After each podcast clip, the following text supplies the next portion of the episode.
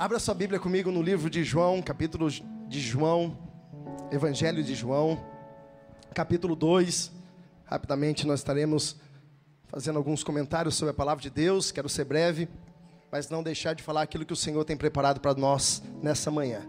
Evangelho escrito por João, capítulo de número 2, a partir do versículo 1. Evangelho de João, capítulo 2, versículo 1.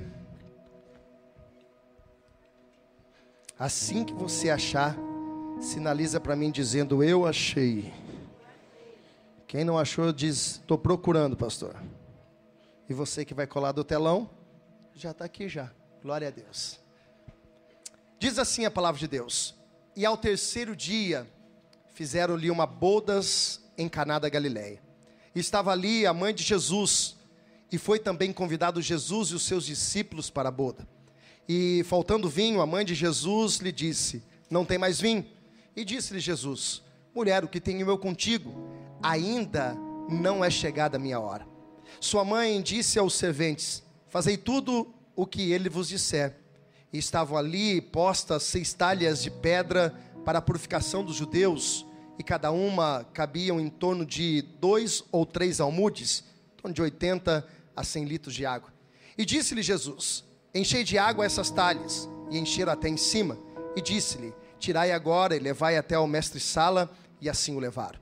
E logo que o mestre-sala provou a água feita vinho, não sabendo de onde viera, se bem que os sabiam os serventes que tinham tirado a água, chamou o mestre-sala o esposo e disse-lhe: Todo homem põe primeiro um bom vinho e quando já tem feito efeito a bebida, então expõe a eles o inferior.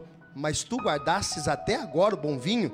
Jesus principiou assim os seus sinais em Caná da Galileia e manifestou a sua glória, e os seus discípulos creram nele. E se você crê, diga graças a Deus. Coloca a mão no teu coração, fecha os seus olhos se você puder, Pai. Nós rendemos a ti graça, adoração ao teu santo nome. É manhã de festa, é manhã, Deus, que o Senhor se faz presente neste lugar como todas as outras vezes. E esse é o momento, ó Deus, que nós paramos para ouvir a direção da tua voz, do teu espírito. Então fala não aquilo que nós queremos ouvir, Deus, mas fala tudo aquilo que nós precisamos, para que a tua palavra, Deus, para que o teu espírito nos conduza nessa manhã a viver tudo aquilo que o Senhor tem preparado. Pai, como todas as vezes eu oro, eu passo, peço mais uma vez, ó Deus, para que o Senhor fale através da minha vida, eu me escondo atrás de Ti.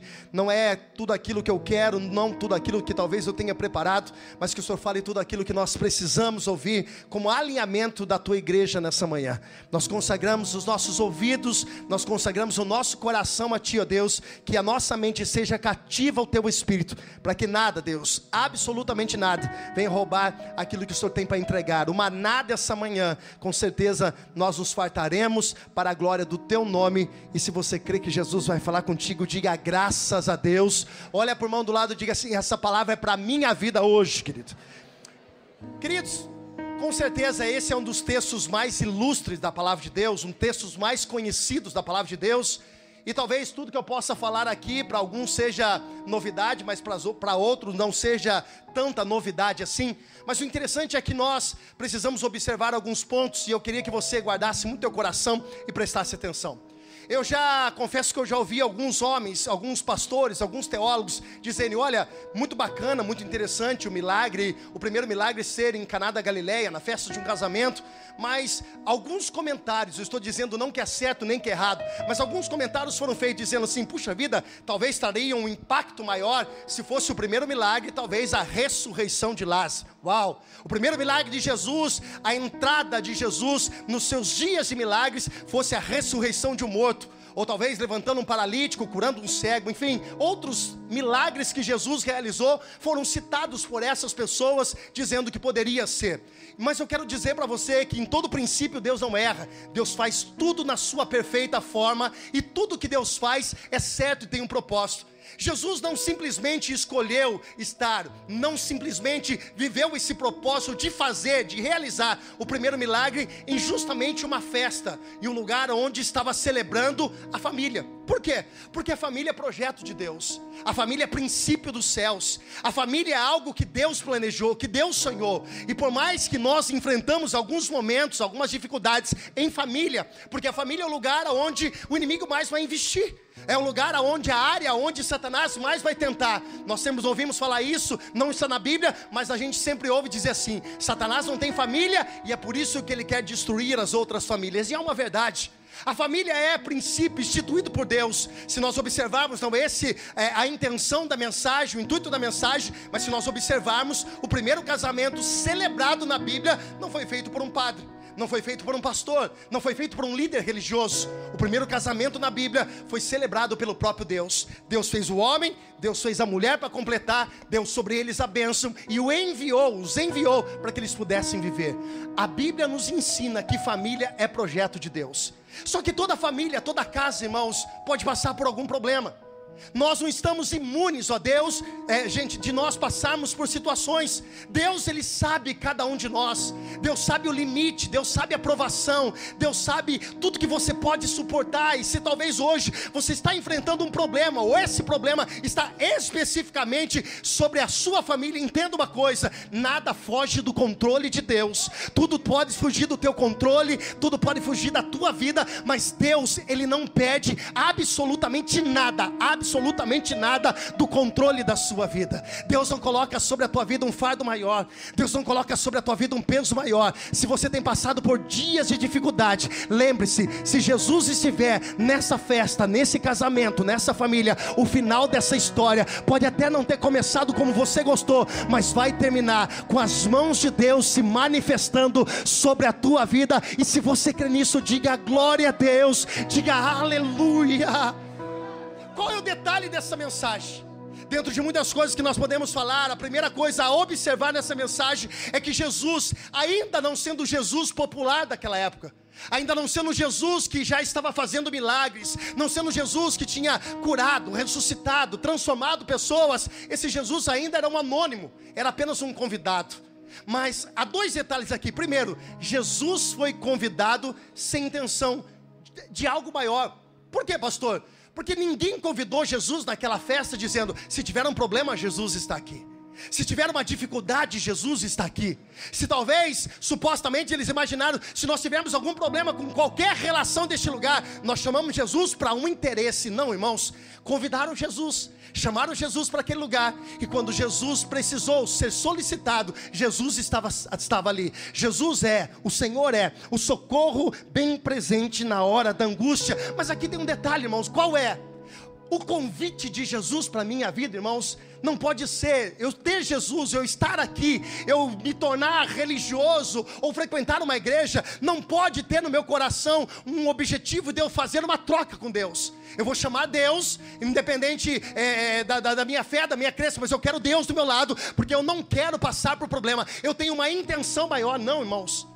A nossa vida não pode ser baseada em troca com Deus, porque não haverá como nós pagarmos tudo que Jesus já fez por nós. A maior troca, na verdade, a maior entrega já foi feita há mais de dois mil anos atrás. Irmãos, você pode pegar tudo que você tem, você pode entregar tudo que você tem, você pode pegar as suas maiores riquezas, bens, você pode pegar as coisas mais importantes da tua vida e entregar para Deus. Não paga o que Jesus Cristo fez por você há mais de dois mil anos atrás. A mensagem dessa manhã manhã é simples, mas ela é objetiva. Jesus tem que estar na tua vida e há uma necessidade, mas a necessidade de Jesus estar na tua vida não é por uma troca ou por saber que Ele pode fazer. Jesus já fez e Ele é convidado a participar da minha vida para que eu possa desfrutar de toda boa, perfeita e agradável vontade do Senhor. Graças a Deus. Jesus está na festa. Só que essa festa tem um problema. E o problema é especificamente notado por João, escrevendo o capítulo de número 2. Jesus está na festa, Jesus ainda não se manifestou em poder, mas a Bíblia diz que naquela festa existia a falta de um produto muito importante. Diferente para nós, só para você entendermos, se faltasse um alimento, um item, principalmente o vinho naquela época, era notícia para que toda a cidade pudesse zombar daquela família. Houve um problema, seria uma vergonha. Só que aqui nós notamos, primeiro, tem um problema: o vinho acabou. Nós podemos entender uma coisa, irmãos. Há duas formas de nós, talvez pode ter mais, mas eu quero falar dessas duas, de ter acabado esse vinho. A primeira forma de nós pensarmos por que esse vinho acabou é justamente essa: a família não planejou direito a festa. Olha para cá. Deus nos dá, Lucas, isso é muito interessante. Deus nos dá a capacidade e algo que Deus colocou embutido dentro de nós quando Deus nos formou, algo chamado livre arbítrio. Você tem em suas mãos, na sua vida, o poder da escolha, da decisão. Só que nós somos reféns. Escute e preste atenção. Tudo aquilo que o homem planta, ele vai. Me ajuda a pregar, me ajuda a pregar. Tudo aquilo que o homem planta, ele vai. É uma lei da natureza. É uma lei espiritual. Nós, em alguns momentos, podemos hoje estar colhendo decisões erradas que nós tomamos. Sabe qual é o grande problema nosso? De nós sempre transferirmos para o outro, para terceiro, aquilo que é responsabilidade nossa. Nós estamos usando alguma hipótese, irmãos. A Bíblia não diz porque acabou o vinho. E a Bíblia nos dá liberdade, nos dá autoridade de nós trabalharmos nesse contexto, imaginarmos o que possa ter acontecido. A primeira hipótese é: não teve planejamento. Aquela casa não planejou, aquela casa não se preparou para aquela festa, aquela família não se organizou de uma forma, tomaram decisões, escolhas. Olhe para cá, irmãos, e preste atenção. Assim é a nossa vida. E como eu disse, quando nós estamos atravessando rapidamente, nós queremos encontrar um culpado para as situações que nós estamos vivendo. Irmão, bate no teu peito e fala assim comigo: a minha vida, diga bem alto, diga assim: a minha vida, estando bem, fala assim, estando bem ou estando mal, diga, é responsabilidade minha. O que eu preciso entender nessa manhã, irmãos, que nós precisamos parar de transferir responsabilidades. Tem situações, de Deus, na nossa vida que nós estamos atravessando e querendo culpar diabo, Satanás, sendo que na verdade fomos nós que planejamos errado, fomos nós que decidimos errado, fomos nós que escolhemos errado. Toda lei de, planta, de plantio tem também a lei da semeadura, da colheita. Eu quero dizer para você nessa manhã, não coloque culpa nos outros daquilo que é decisão exclusivamente sua, porque quando nós somos guiados pelo Espírito, não fazemos a nossa vontade nem aquilo que nós queremos, mas quando somos guiados pelo Espírito, a certeza de que lá no final tudo dará certo é 100% garantido. Você pode dar um glória a Deus por isso, irmão. Aleluia! Pastor, eu não acho, pastor, que eles planejaram errado. Então tem uma outra hipótese que nós podemos usar dentro desse texto. Qual? Algumas pessoas que não foram convidadas apareceram naquela festa. O famoso bicão. Conhece alguém assim? Irmãos, eu casei. E eu me recordo, irmãos, que quando eu casei, eu cheguei na festa. E eu comecei a olhar algumas pessoas. Falei, oxe, não lembro ter convidado esse irmão aqui não. E o pior, que teve um cara que era tão cara de pau que ele não foi convidado e levou mais três. Diante de Deus, não estou brincando não. Irmãos, na nossa vida, algumas pessoas vão aparecer de bicão na nossa vida. Existem coisas, irmãos, que está concentrado somente em você. Existem outras coisas que está se revelando e concentrado dentro da sua casa. E muitas vezes, irmãos, alguns amigos que a Bíblia diz que são mais chegados do que irmãos. Preste atenção. Só que de vez em quando, irmãos, aparecerá na nossa vida alguns infiltrados Alguns que na verdade não têm princípio nenhum, mas vão querer influenciar a sua vida, aparecer na sua vida para dar conselhos que não têm base, não têm propriedade. Por exemplo, pastor, eu gosto de exemplo, gosto de exemplo. Pois é, você está atravessando um problema de dificuldade no seu relacionamento. Aí tu vai pedir conselho, alguém aparece na sua vida como conselheiro na tua vida. Só que essa pessoa já passou por sete casamentos. Qual é o conselho que ela vai dar para você? Qual é o conselho que essa pessoa vai entregar, vai, de, vai, vai colocar nas suas mãos? Ela vai aparecer na tua vida para influenciar algo que é desnecessário, algo que não tem princípio, algo que não tem verdade. De vez em quando, irmãos, vai aparecer pessoas que vão infiltrar-se na nossa vida. É por isso que a minha casa, a sua casa, a sua vida é lugar, templo do Espírito Santo. Não é qualquer um que deve ter influência, não é qualquer um que deve ter opinião de pesar na tua vida. Você é instruído e orientado pelo Espírito Santo de Deus. O que é de Deus e está na Bíblia, louvado seja Deus. O que não está na palavra de Deus, o que não tem base da palavra de Deus, irmão, Deus abençoe, muito obrigado. Mas o meu princípio, a minha vida está voltada para o autor e consumador da minha fé. Você consegue entender isso, irmão? Não deixa qualquer um entrar na sua casa. Irmãos, olha para cá. A sua casa, a sua família é lugar sagrado. Não é qualquer um que deve botar o bedelho na sua casa. Não é qualquer um que deve dar palpite sobre teu casamento, sobre teus filhos. Você precisa entender, irmãos, a tua casa, ela é projeto de Deus. A tua família, ela é projeto de Deus. Vou dizer de novo, a tua casa, você é projeto de Deus. A sua vida tem que ser influenciada pelo Espírito Santo de Deus. Aleluia. Só que aconteceu um problema. A irmã Maria estava naquele lugar.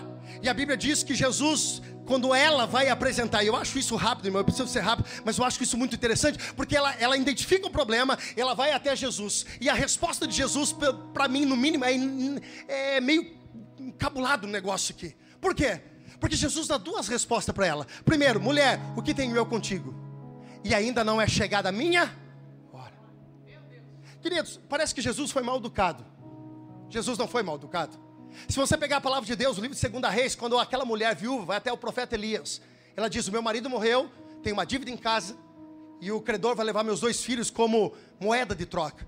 O, rapidamente o, o, profeta responde: Mas o que tenho eu contigo? Era uma fala cultural daquela época. O que tenho eu contigo? Jesus estava dizendo: Eu não estava sabendo o que estava acontecendo. Jesus estava dizendo: Eu estou sabendo agora. É o momento de eu saber agora. Agora, existe uma outra fala aqui que Jesus, que talvez traga mais polêmica ao coração de algumas pessoas. Alguém dizendo: Puxa vida, Jesus disse não para sua mãe. Uau. Jesus disse: Ainda não é chegada a minha hora. Queridos, duas coisas, preste atenção. Primeiro, evangelho não é só sim. Jesus não é um pai mimado, olha para cá. Jesus te viu, Jesus vai pegar você agora. Jesus não é um pai mimado que vai dizer tudo sim para você. Jesus não é um pai irresponsável que tudo que você pede ele vai entregar para você. Jesus não é um pai sem controle nenhum, que tudo que você acha, ah, não porque eu acho porque é melhor, Jesus vai dizer sim. Existe momento na nossa vida que o Evangelho vai nos confrontar a dizer não. Existem portas que Jesus fechou na tua vida, você reclamou, mas na verdade foram portas de livramento para a sua vida. Hoje talvez você não entende alguns não de Deus, você não entende porque algumas coisas não deram certo, você não entende porque algumas pessoas saíram do teu caminho, você não entende porque algumas orações não foram respondidas. Assim diz o Senhor nessa manhã: o não de Deus é profético profético. E quando Deus diz o não agora, é porque Ele tem preparado algo maior ali na frente. Deus está dizendo para pessoas aqui hoje: se talvez a tua resposta inicial foi não, aquieta o teu coração. Por quê? Porque a última palavra vem dos céus e Deus não frustra nenhum plano que Ele tem sobre a sua vida.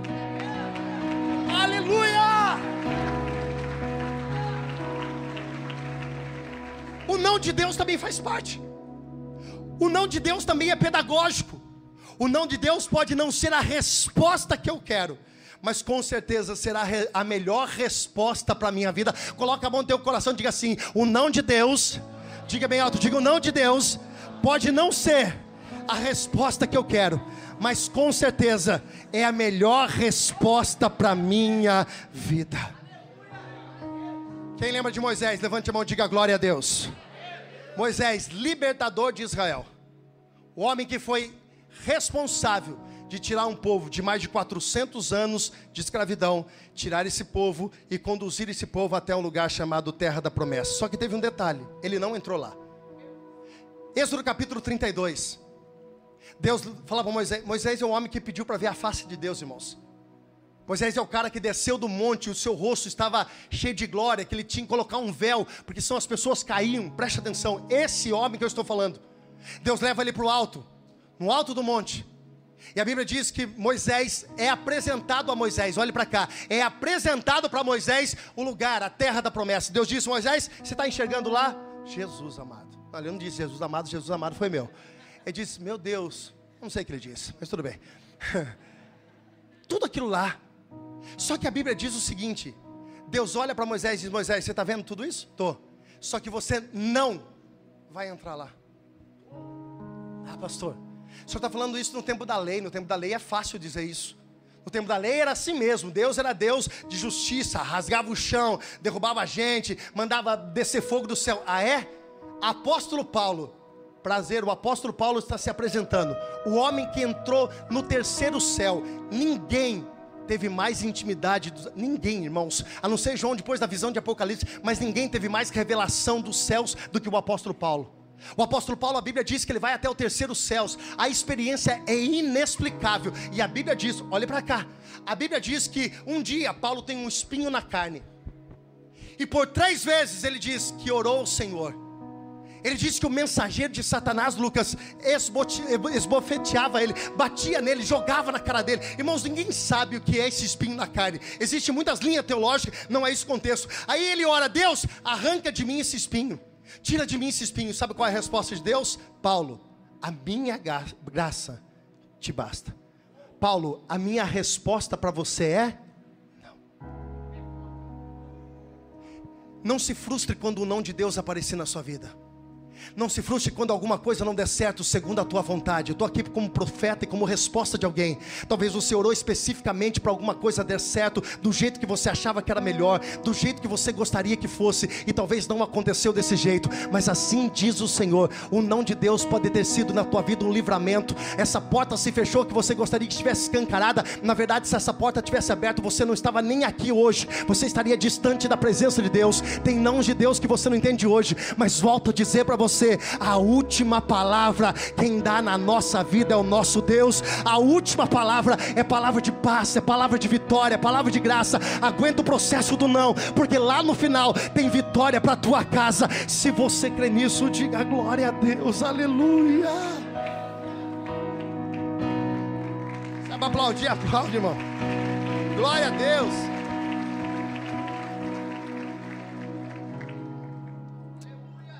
Pastor, quando a resposta de Deus for não na minha vida, o que eu faço? Aprenda com a irmã Maria. Quando ela recebe o não, ela não vai questionar. Se fosse a minha mãe, se fosse a minha mãe, eu falasse não para ela, ela dizia assim: respeita, que eu sou a sua. Vim aqui agora. Quantas mães tem aqui? Levanta a mão e diga glória a Deus. Aleluia. A unção de chinelo havaiana da mãe é ela tem um controle remoto no chinelo havaiano, irmão. Ela ataca, ele vai fazendo curva. Parece um drone. E vai virando para cá assim, ó. E ele acerta, irmão. Ele acerta, vai acertar. Você pode ficar tranquilo que vai acertar. Parece que o, o chinelo, ele, ele para, ele paralisa na hora que você sai, ele vem, pá, e bate no céu. Se a minha mãe, ela ia dizer assim, vai fazer agora, pronto, e acabou. Pronto. Só que Irmã Maria nos ensina diferente. Irmã Maria nos ensina a respeitar que a ordem, a direção não está nela, está em Deus, no próprio Cristo, o próprio Salvador. Ela diz para os serviçais: façam tudo que Ele ordenar. Sabe qual é o processo de não, quando vem o não na nossa vida, irmãos? É simples. É complicado para algumas pessoas, mas ele é simples. Por quê? Porque é só continuar obedecendo. É só continuar fazendo o que Jesus está mandando. Pastor, mas veio uma resposta de não, veio uma resposta difícil, não era o que eu queria. Irmãos, continua obedecendo, continua fazendo tudo que ele mandou, continua direcionando. É isso que o, que o profeta Abacuque vai dizer: ainda que a figueira não floresça, ainda que não haja fruto na videira, ainda que não haja é, vaca nos currais, ele vai dizer: Mas todavia eu me alegrarei no Senhor, exultarei teu santo nome. Ele está dizendo: está dando tudo errado, mas meu coração está adorando, exaltando, exaltando ao Deus que é todo-poderoso tem pessoas aqui hoje que dizem: Ah, é? Deus não fez, eu vou ficar empurrado. Não, irmãos, continua fazendo tudo que Ele mandar, porque Deus não tem isso para você. Deus tem coisas maiores para fazer na sua vida. Você pode dar um glória a Deus por isso. Uau, aleluia! Aleluia, irmãos! Glória a Deus! Encha uma talha de água. Encha as talhas de água. Irmãos, essas talhas não eram qualquer talha, essas talhas eram talhas da purificação. Pastor, o que significa isso? Era um lugar onde os judeus chegavam na festa, eles lavavam as suas mãos que estavam sujas. Um judeu não toca em algo que ele vai comer com as suas mãos sujas, porque ele se sente impuro. Ele precisa fazer um rito, ele precisa fazer uma prática, e essa prática é lavar as suas mãos para que ele se sinta limpo. Então imagine qual taça, ou melhor, qual talha que estava. Imagina a água dessa talha, irmãos. Olha para o fala assim: estava sujinha, sujinha, sujinha, sujinha. Pode falar assim, fala assim, estava sujinha de tudo, irmão.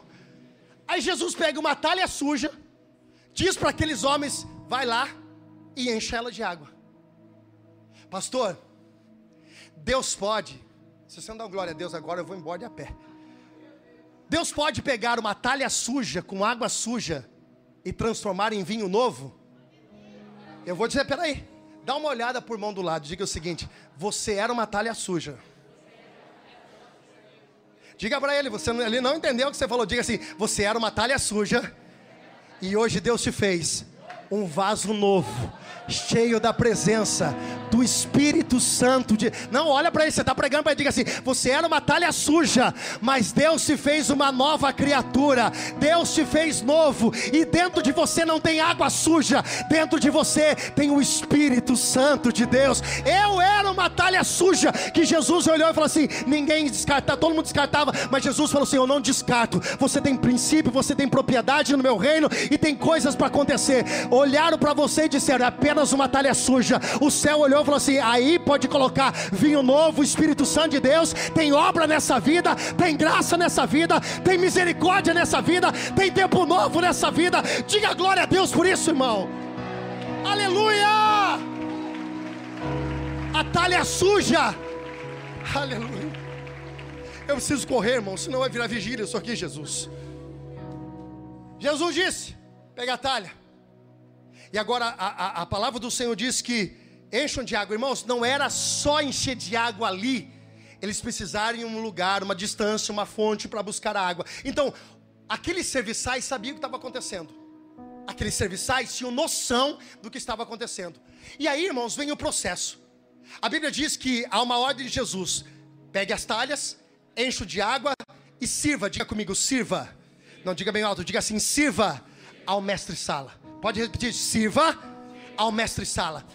Preste atenção, irmãos. Jesus não disse exatamente que quando eles colocassem água naquele lugar, a água já se transformaria em vinho. Jesus dá duas coordenadas aqui que é muito interessante e nós precisamos pegar isso aqui. Primeiro, Jesus está dizendo que o processo do milagre aconteceria primeiro quando eles estivessem servindo. Eu vou dizer de novo. É por isso que Jesus veio para essa terra se vestiu, eu estou usando essa expressão, se vestiu de homem, e ele nos ensinou o poder de servir. Quando os seus discípulos estavam discutindo, olha para cá e preste muita atenção nisso. Quando os seus discípulos estavam discutindo quem era o maior no reino, não, eu sou maior, eu sou melhor, eu sou não sei o que lá. Jesus pega uma toalha, amarra na cintura, diz para eles assim: ó, senta todo mundo aqui, eu vou lavar os seus pés, eu vou ensinar vocês que o reino de Deus, o maior é aquele que serve. O reino de Deus não é o maior, aquele que tem, aquele que conquista, aquele que é, os diplomas, as coisas. Louvado seja Deus por isso, e não sou contra isso, mas Jesus está nos ensinando que o reino de Deus é servir.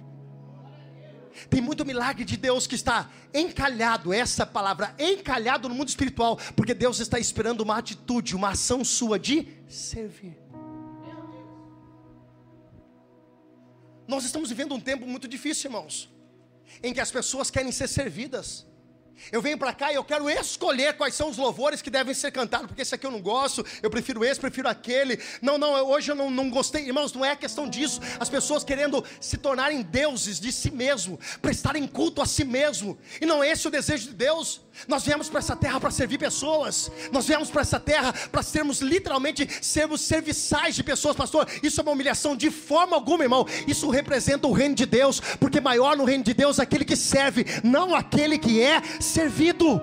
Nós precisamos ir para este lugar entender que tem pessoas lá fora que precisam desse amor que está em nós e nós precisamos servir essas pessoas em amor para que elas possam ser constrangidas pelo Espírito Santo e se render ao evangelho da graça, o evangelho da misericórdia. Um dia alguém te serviu, irmão. Um dia uma pessoa orou por você, dobrou o seu joelho e orou, intercedeu, e você só está aqui hoje porque alguém orou por você um dia. Você só está aqui hoje porque alguém derramou lágrimas pela sua vida um dia. E qual é o nosso papel? Servir. A Bíblia disse, Jesus orientou dizendo: sirva o mestre sala. Só que, irmãos, eu fico imaginando, porque enquanto eles iam levando, enquanto eles estavam no processo de obediência, a Bíblia diz que a, a, a, meu irmão, a água foi fazendo um processo de transformação. É nesse processo, irmão, da obediência, de uma vida contínua na direção da palavra que o Senhor direcionou para a nossa vida, que as coisas vão acontecendo. Pastor, por que as coisas não acontecem na minha vida? Porque você tem uma palavra, mas quando você está no meio do processo, você para. Quando você está no meio de, do, do processo, vem um obstáculo, você desiste. Deus está dizendo aqui a constância na obediência. Hoje não aconteceu, mas eu continuo caminhando. Amanhã não aconteceu, mas eu continuo continuo andando. Amanhã, depois da manhã não aconteceu, mas eu ainda estou debaixo de uma palavra. Eu sei que a palavra do Senhor não volta para si vazia. Eu vou obedecer, porque vale mais a obediência do que qualquer sacrifício. Eu encerro. A Bíblia diz que quando chega diante do mestre Sala, ele olha, prova, e a Bíblia diz que ele faz um questionamento, vai até o noivo. E ele diz o seguinte: todo mundo serve primeiro o bom vinho, depois serve o pior, para que depois que as pessoas já estão habituadas, já estão ali, eles não vão nem perceber o paladar. Olha, preste atenção nisso. Há duas coisas aqui e aqui mesmo a gente enterra. Primeiro, porque ele leva e chama o noivo. E porque também, irmãos, olha um detalhe muito interessante que veio agora. Porque procura o mestre sala. Porque Jesus disse: leva o mestre sala. Porque tem um detalhe aqui, irmãos: se uma festa desse errado, se uma coisa saísse do controle, ninguém ia perguntar para o noivo: e aí, como foi a sua festa? Eles iam perguntar para quem? Para quem tinha organizado a festa. Então aquele cara, se desse um fracasso, como estava propício a dar um fracasso em Canaã, na primeira festa, nessa festa a qual nós estamos mencionando, todo mundo naquela cidade, na redondeza, ia ficar sabendo pela boca daquele homem que aquela festa foi um fracasso, que aquela família é uma vergonha e que nada deu certo. Aí Jesus trabalha na fonte, olha para o mundo do lado e fala assim: Jesus trabalha na fonte. Fala assim, é, é, é bem na fonte que Jesus trabalha. Por quê? Preste atenção, irmãos.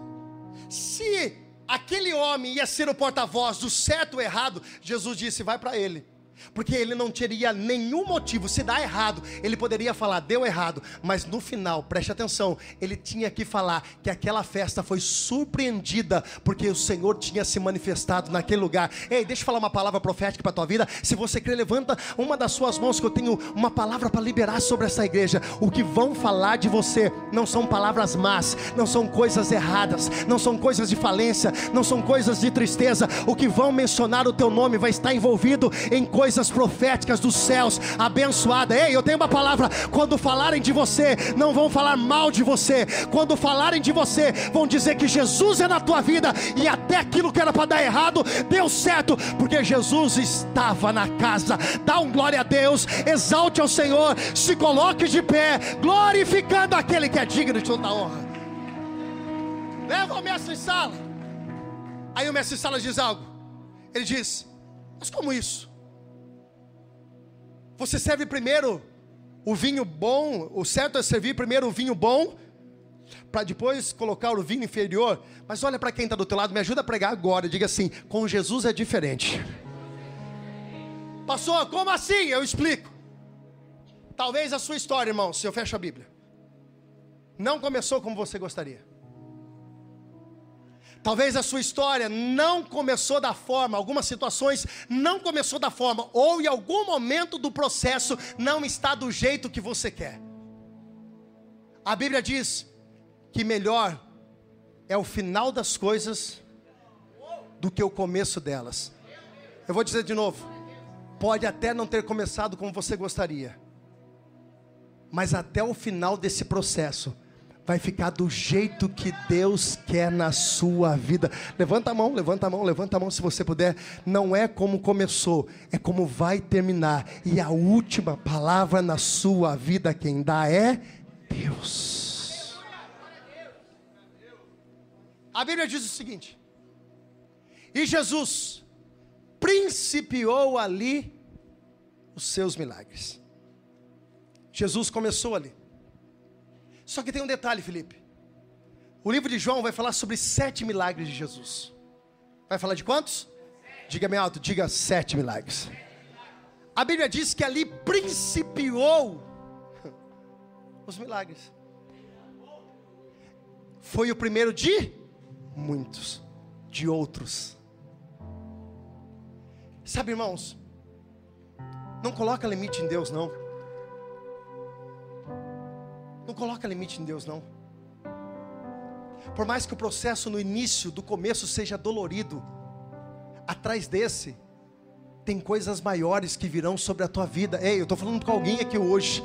Tá difícil esse processo do começo, mas o que vem depois tem mais tem muito mais. Eu vou dizer de novo, até você dar um glória a Deus, você não está entendendo. Não se limita a uma coisa, a uma melhora, uma ajeitada na sua vida, uma negociada. Não, não, tem muito mais atrás desse. Eu quero profetizar sobre a tua vida. Deus tem coisas maiores para fazer na sua vida. Deus tem coisas maiores para fazer através da sua vida. Deus tem coisas maiores para fazer no teu casamento, nos seus filhos, na tua vida profissional, naquilo que Deus te colocou. Deus tem coisas maiores. Isso é só o começo de coisas coisas maiores que virão sobre a tua vida. Coloque as tuas mãos sobre a tua cabeça e diga: Eu creio nessa palavra em nome de Jesus.